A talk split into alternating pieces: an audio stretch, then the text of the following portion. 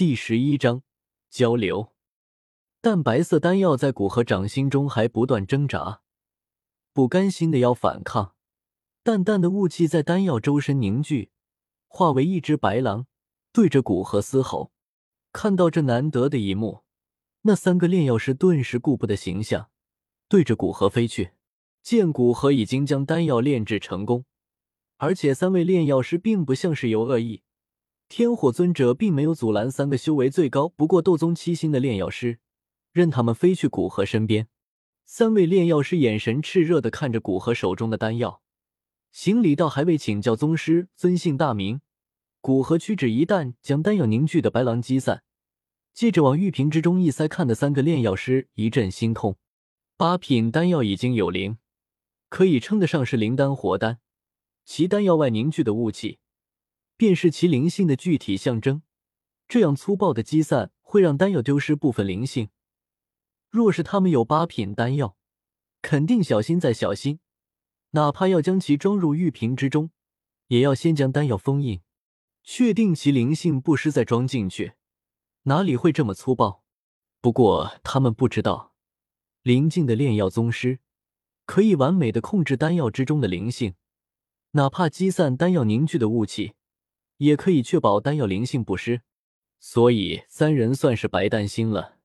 装好丹药，古河才看向三人，故作不知的问道：“我叫古河，不知三位来此有何事？”作为与天火尊者为敌的炼药师，而且就在旁边不远处，几乎算是邻居。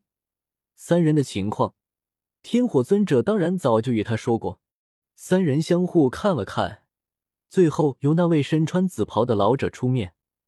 道：“我等是临海城三大家族的炼药师，我叫季阳，七品顶峰炼药师，是季家的首席炼药师。”又指着灰发老者和青袍老者，分别介绍道：“这是党田，七品高阶炼药师；那是辛安宁，七品高阶炼药师。”最后三人对着古河齐齐行礼道：“尽管这个要求可能有些厚颜无耻，但我们希望能得到古河宗师的指点。”为此，我们愿放开库房，任您挑选。虽然他们身处丹狱之中，但想要见到八品炼药师也是极为困难的。丹塔的八品炼药师一般都在一处叫小丹塔的空间之内钻研炼药术，那里有无数志同道合并且同样炼药极为丰富的八品炼药师，能使得他们的炼药术以更快的速度提升。在明面上的八品炼药师也就丹塔三巨头。但丹塔三巨头身份又岂是几个七品炼药师无缘无故能见到的？就算见到，也说不上几句话，更不要说开口求教了。至于流落在外的野生的八品炼药师，那就更加稀少了，整个中州也没有几个，更不要说被他们碰到。现在好不容易碰到一个，无论如何都一定要抓住这次机会，哪怕不成功，至少尝试过。不然，他们肯定会后悔一辈子。天火尊者在三人往古河那飞去的时候，也跟了过来。听到三人的话，对古河传音道：“不用顾忌我，我当时选择在丹域建立势力，就是为了你更加轻松的接触丹塔这个势力。而现在刚好可以借着他们三个，真正融入丹域。”古河愣了一下，随后笑道：“要融入也不是这么融入的，放心吧，我自有分寸。”接着转过头来，对着三人道：“三位曾与我找人攻击我好友，在这段恩怨了结前，我不想与你们交流。”三人顿时沉默下来，有些难以置信的看着古河。在他们的观念中，强者可以驱使，但是要作为朋友，还是同为炼药师这种有共同语言的人才可以。所以，对古河隐藏的含义，让他们给天火尊者道歉赔偿，都有些不信。灰发老者党田更是确认道。您是让我给他道歉？古河点点头，理所当然的道：“自然，赔偿也不能少。”他的话让三人脸色阴沉。最后，身穿紫袍的季阳出声道：“宗师告辞，我等无缘请教宗师话语。”说完，三人便准备转身离去。在他们转身之时，古河的声音传入他们耳中，却是让他们脸色突然苍白。既然这样。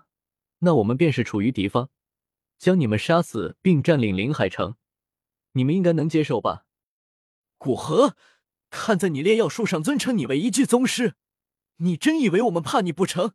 哪怕我们修为不是你的对手，但我们三大家族数百年的积累，别说只是区区两个斗尊，哪怕十几个斗尊又能如何？三人站在一起，青袍老者辛安宁怒声道：“那不知道在失去你们后，你们家族请来的斗尊，在我表露出八品炼药师的身份后，是会继续给你们家族卖命？”还是转投到我们丹火阁呢？古河好整无暇的说着，对他们所谓的底蕴并不放在心上。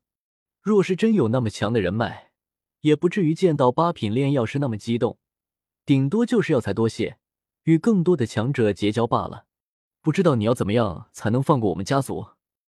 见古河没有直接动手，而是与他们说这么多，紫袍老者季阳问道：“先给药老道歉。”并赔偿让他满意的东西，之后我们再商量其他吧。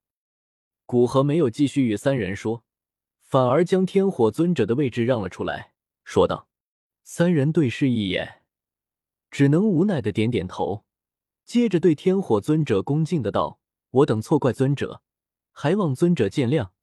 为了表达歉意，我们愿出一枚深谷融血丹和一枚反命丹赔偿给你。’”天火尊者倒是不在意三人赔偿什么。说真的，有机会让古河真正融入丹域，他倒不在意三人曾经的冒犯。所以天火尊者直接道：“三位言重了，毕竟三位当时也不知道古河小友是丹火阁的人。”见天火尊者直接同意，没有刁难他们，倒是让三人松了口气，对他生出一些好感来，直接将谈好的丹药递给天火尊者。天火尊者未免有出现什么意外，对于三人递过来的丹药，倒是没有拒绝，直接收下。七品丹药虽然对斗尊强者的作用没有斗宗那么大，但也是颇为珍贵，对天火尊者来说算是一个意外的收获。